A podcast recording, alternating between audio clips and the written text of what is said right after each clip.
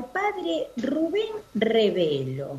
Eh, les cuento, les contamos a los oyentes, ¿no? Que estos días atrás estábamos eh, bastante preocupados, ¿no? Este, desde Reina del Cielo, porque queríamos un poco eh, abordar el tema de la bioética, ¿no? De qué manera todos los temas que tienen que ver con cuestiones morales que van más allá de lo religioso, eh, puede ser abordado eh, por nosotros y también por las personas que, sin necesidad de ser religiosas o católicas, ¿no es cierto?, necesitan respuestas también como para este, traer un poco de, tranquilidad al alma y poder de alguna manera entender ciertas cuestiones.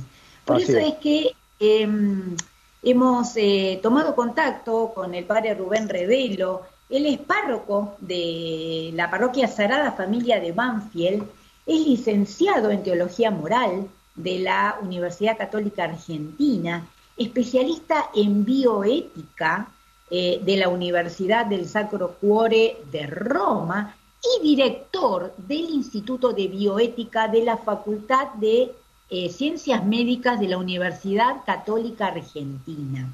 Le damos la bien, le damos la bienvenida. ¿Cómo le va, padre Rubén Revelo? Cada uno desde nuestras casas, Fabiana y Rafael y muchos oyentes. Los vamos a estar escuchando. ¿Cómo está usted, padre? ¿Qué tal? Buenos días. ¿Cómo están? Una alegría escucharlos.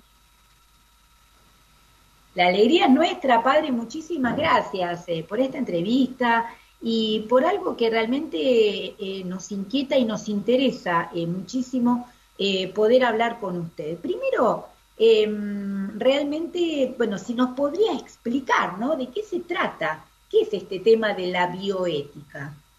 Sí, yo, antes una cuestión técnica, los escucho como con un poco de eco, no sé si ustedes lo pueden arreglar técnicamente, pero los escucho con un poquito de, de, eco y un poquito de delay. Pero bueno. Perfecto, ahora ya le decimos al operador que lo está escuchando, a ver si, puede arreglarlo.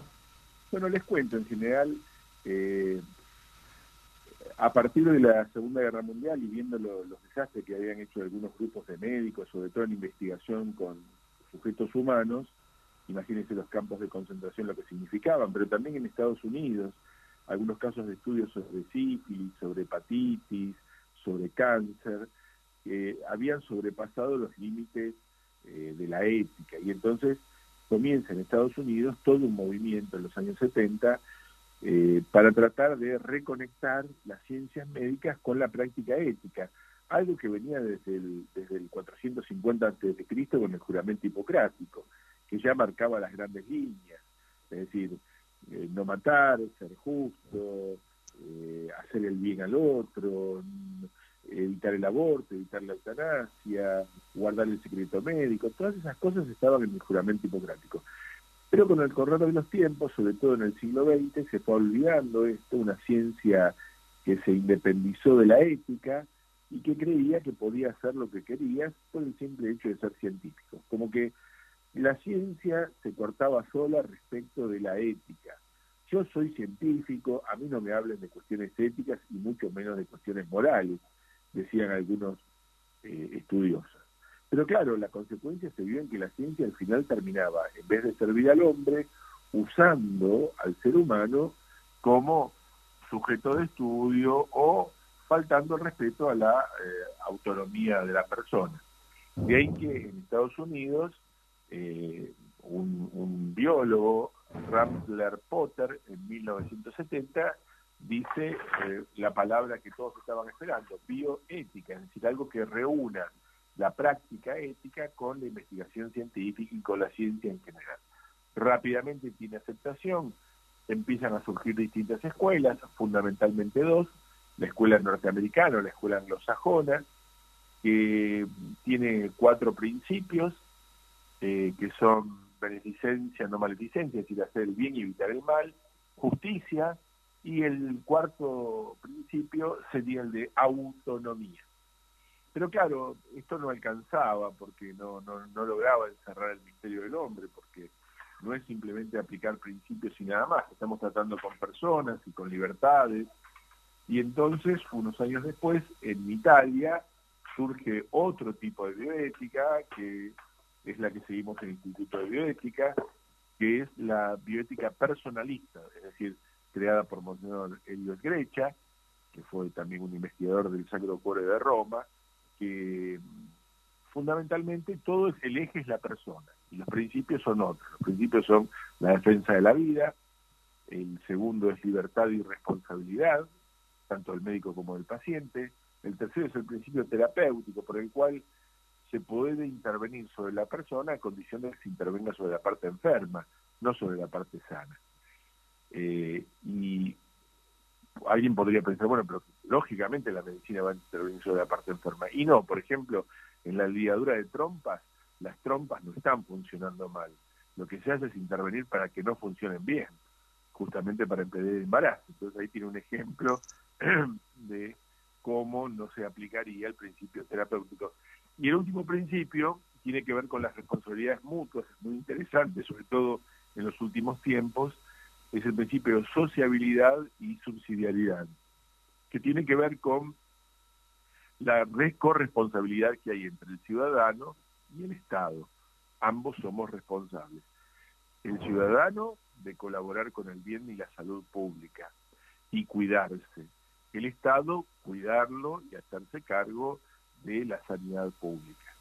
estas cuestiones parecen un poco más teóricas, pero cuando pensamos en los planes de vacunación o en ciertas medidas profilácticas eh, respecto a la salud pública, ahí vemos la importancia que tiene, ¿no? La mutua colaboración entre el ciudadano y el Estado que tiene esta responsabilidad de cuidar la salud pública. Claro. Ahora, padre, la verdad es que uno lo escucha y pensando, ¿no? Yo estoy anotando acá atentamente todo lo que usted está diciendo, defensa de la vida, responsabilidad, intervención eh, de la persona y responsabilidad mutua. Es como que todo esto es justamente lo que eh, nuestra sociedad prácticamente ya ha perdido, ¿verdad?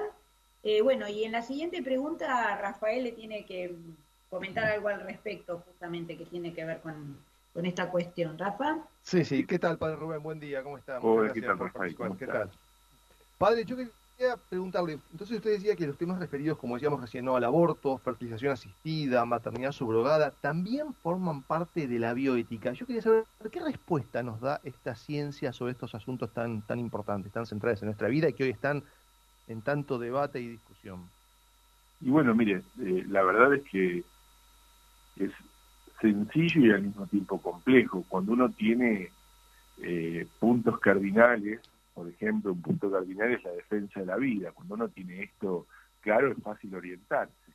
Cuando hablamos de defensa de la vida, yo digo que todo humano tiene la misma dignidad desde el comienzo de su existencia hasta su muerte, que no es algo que se adquiere o que se pierde la dignidad humana, y que todos estamos obligados a respetarla, en esas condiciones es fácil pensar la respuesta, porque por ejemplo, en el aborto uno puede, puede y debe tener en cuenta la libertad de la mujer, la, el derecho a decidir, me parece fantástico, pero en medicina sabemos que quien está ante una paciente embarazada no está ante un solo paciente, sino ante dos. Entonces, los mismos derechos de defensa de la vida, de protección, de custodia de sus derechos que tiene una mujer embarazada, también lo tiene el hijo que está siendo gestado. En ese sentido, la vida humana resulta intocable, ¿no? Porque no hay humanos más dignos o menos dignos porque se puedan defender o porque no se puedan defender. Justamente lo que nos hace humanos es la empatía, es decir, la capacidad que tenemos de hacernos cargo de los sufrimientos, de las debilidades, de las fragilidades del otro. Entonces, si el otro no puede per se defenderse, tendrá que salir la sociedad o algún miembro de la sociedad a cubrir los derechos de estas personas, eh, sea por nacer en el inicio de vida o personas en estado vegetativo persistente, ¿no? Personas que ya han perdido esta capacidad de decir, bueno, yo tengo una opinión al respecto, no decir a mi muerte. Entonces, digamos, yo creo que lo, es sencillo en la medida en que hay criterios, hay parámetros. El problema en nuestra sociedad es que ve todo parámetro como eh, un impedimento, porque se basan en el pacto social, y el pacto social es, las cosas son buenas porque la mayoría las elige, y son malas porque la mayoría las rechaza. Y eso es un criterio bastante veleidoso. Con ese mismo criterio, por ejemplo, se votaron las leyes de pureza racial en la Alemania nazi, ¿no? Que hay que recordar que fueron votadas democráticamente en un plebiscito, simplemente porque la mayoría eh, fue mm, de alguna manera presionada por la opinión pública para esto. Además, eh, hay una fuerte manipulación que se puede hacer de las personas. Eh, esto no, no es una idea paranoica, sino que está constatado. Yo les recomiendo que lean, busquen en, los buscadores de, Google eh, el concepto de ventana de Overton. La ventana de Overton era un publicista que decía que se puede instalar cualquier idea, cualquier idea se puede instalar siguiendo determinados pasos. Entonces, el caso típico que toma Overton es el caso del canibalismo. El canibalismo todos lo rechazamos, nos parece repugnante y todo eso, pero alguien podría empezar a enumerar algunas tribus del Amazonas y de ciertas zonas de Borneo que siguen practicando el canibalismo, con lo cual ya dicen, bueno, el canibalismo en algunos lugares se practica, depende de la cultura. Y después podrían decir, bueno, nosotros formamos eh, un, hablamos el debate sobre el tema del canibalismo sí o el canibalismo no. Y después formar un club de caníbales, donde no es que practican el canibalismo, pero defienden la idea, la sostienen, la promueven. Podrían también, más adelante, decir, bueno, pero si nosotros queremos comer carne humana y, y uno de nuestros socios se muere y dona el cuerpo para que lo comamos en un asado, ¿por qué no podemos hacer esto? ¿En qué transgredimos? Las normas. Si no hay ninguna norma escrita que prohíba la comer eh, carne humana a condición de que no se lo mate. La persona murió y donó su cuerpo al club de caníbales para comerlo. Es decir, esto es un poco lo que ocurre. La ventana de Overton dice, se fija un punto en la pared y se empieza a ensanchar la ventana para arriba, para abajo, para arriba, para abajo, hasta que al final la ventana termina siendo la pared misma. Esto es lo que ocurre con el tema del aborto, con el tema de perspectiva de género, con el tema del matrimonio igualitario, es decir, se empieza a instalar primero un debate que parece lejano, que no parece representar los intereses de la sociedad. Y poco a poco se lo va difundiendo, se lo va ampliando, se lo va justificando, hasta que termina siendo instalado y la costumbre anterior cae en lo que se conoce como la desuetud, es decir, la falta de práctica de esa acción en particular, y se instala por derecho consuetudinario, que es la costumbre, termina instalándose algo distinto. Así es lo que se está sucediendo en la sociedad. Contra esto eh, existe la reflexión, porque esto es irreflexivo, es decir, no, no, sostiene, no, no se sostiene en un debate sólido. Lo que pasa es que, mm, evidentemente, estas novedades, estas cosas absurdas, ridículas, eh, ocupan más espacio en la atención de la gente, esto vende espacio en los medios, esto genera polémica en los medios, y los medios se, se mantienen en una pseudo neutralidad, mostrando una, una postura y la otra, siempre en la disputa, nunca en la reflexión. Usted no va a ver un programa de televisión donde haya un debate va a encontrar gritos, imposición, chicana, pero clara exposición de, los temas. No, mire, esto mismo se vio en el debate sobre el aborto. El debate sobre el aborto que se dio el año pasado, eh, me acuerdo que del lado de los Provida se llevó gente muy preparada, académicos, médicos, grupos de madres, grupos de padres, jóvenes, eh, eh, gente con eh, eh, microbiólogos, genetistas, yo, y del otro lado, ¿quién había? Del otro lado había gente gritando, diciendo la mujer tiene derecho a decidir sobre su cuerpo. Bueno, yo no tengo ese derecho, pero considera lo otro también. Entonces, cuando los argumentos no tienen fuerza y solamente tiene fuerza la gestualidad, la disputa, lo que vende, bueno, concluimos en una sociedad como la que estamos eh, cayendo, ¿no es cierto? Con una falta de criterios absoluta y falta de diálogo real.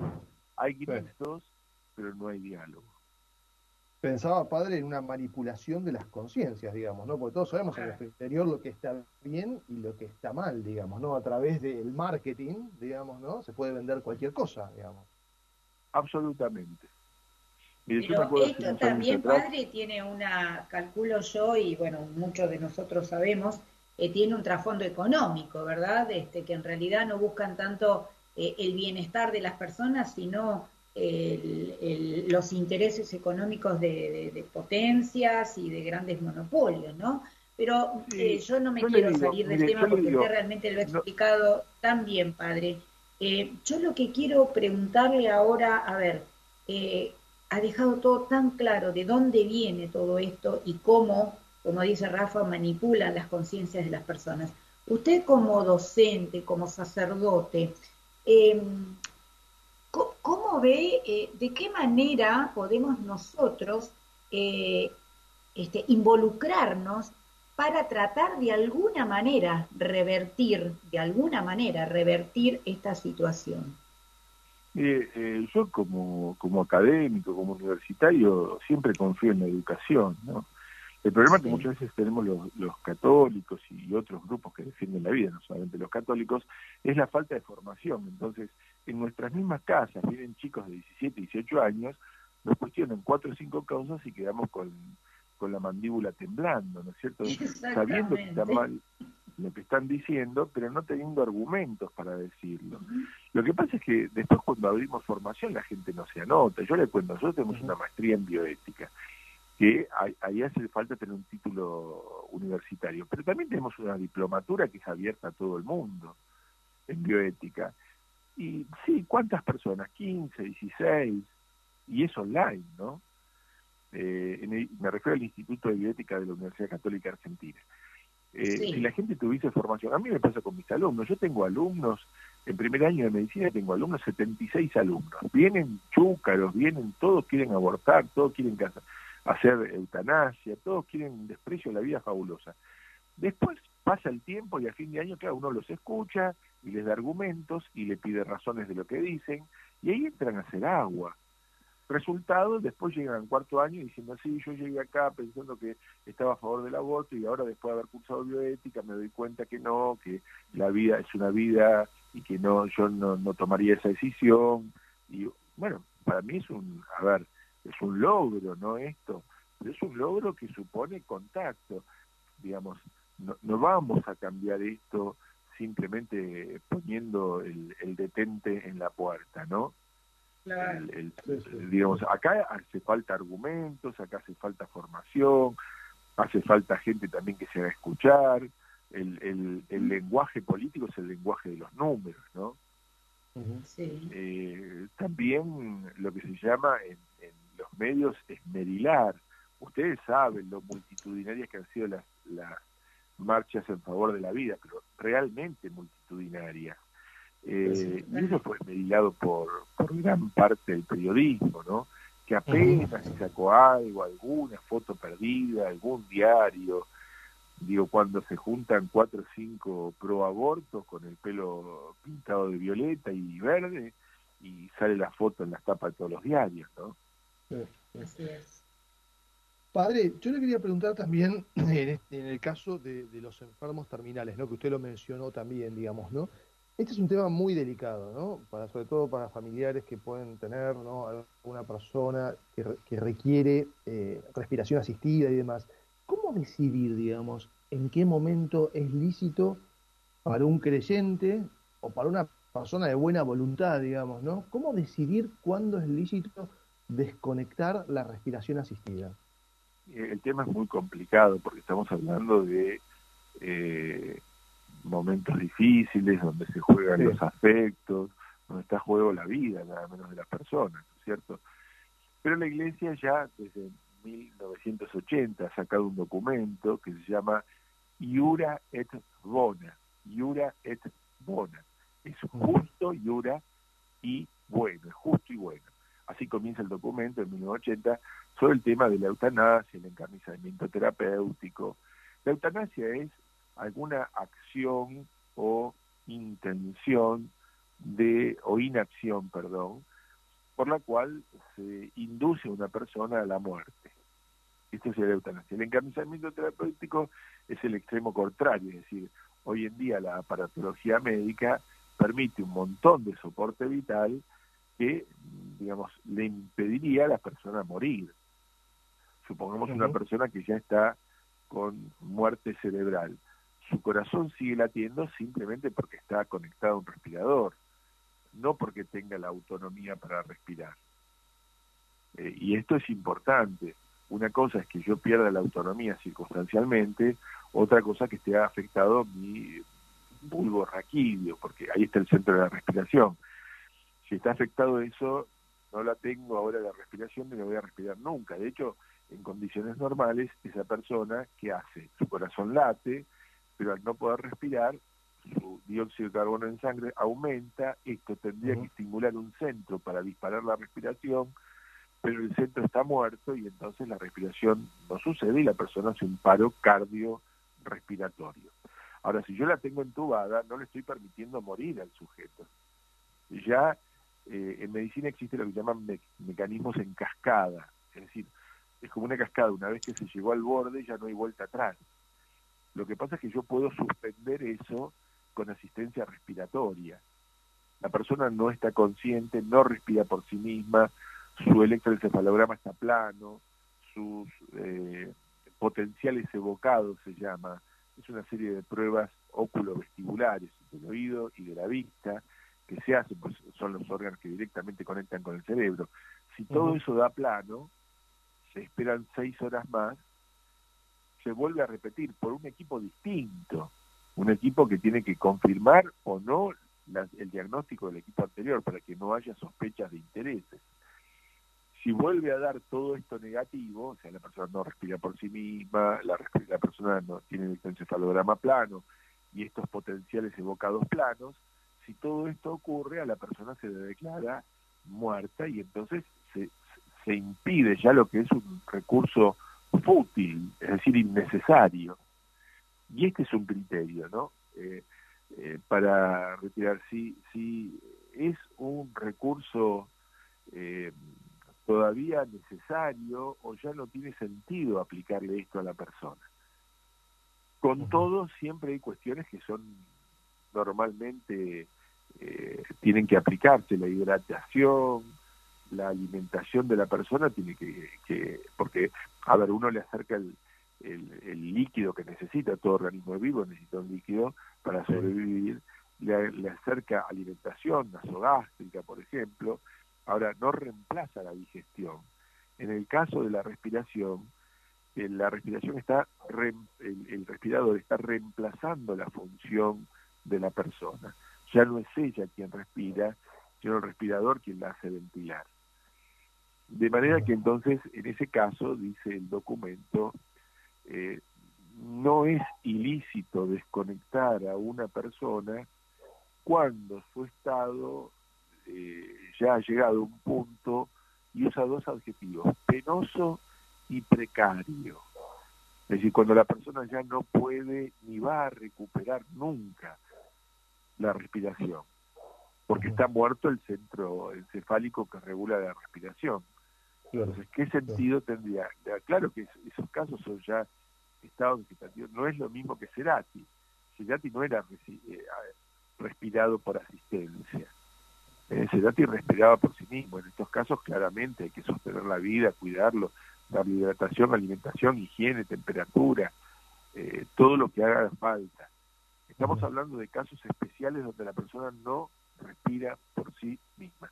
Esto, repito, está en el documento Yura et Bona de 1980 de la Sagrada Congregación para la Doctrina de la Fe, donde indica en qué momento retirar el soporte vital. A mí me ha tocado con mi padre, por ejemplo, ¿no?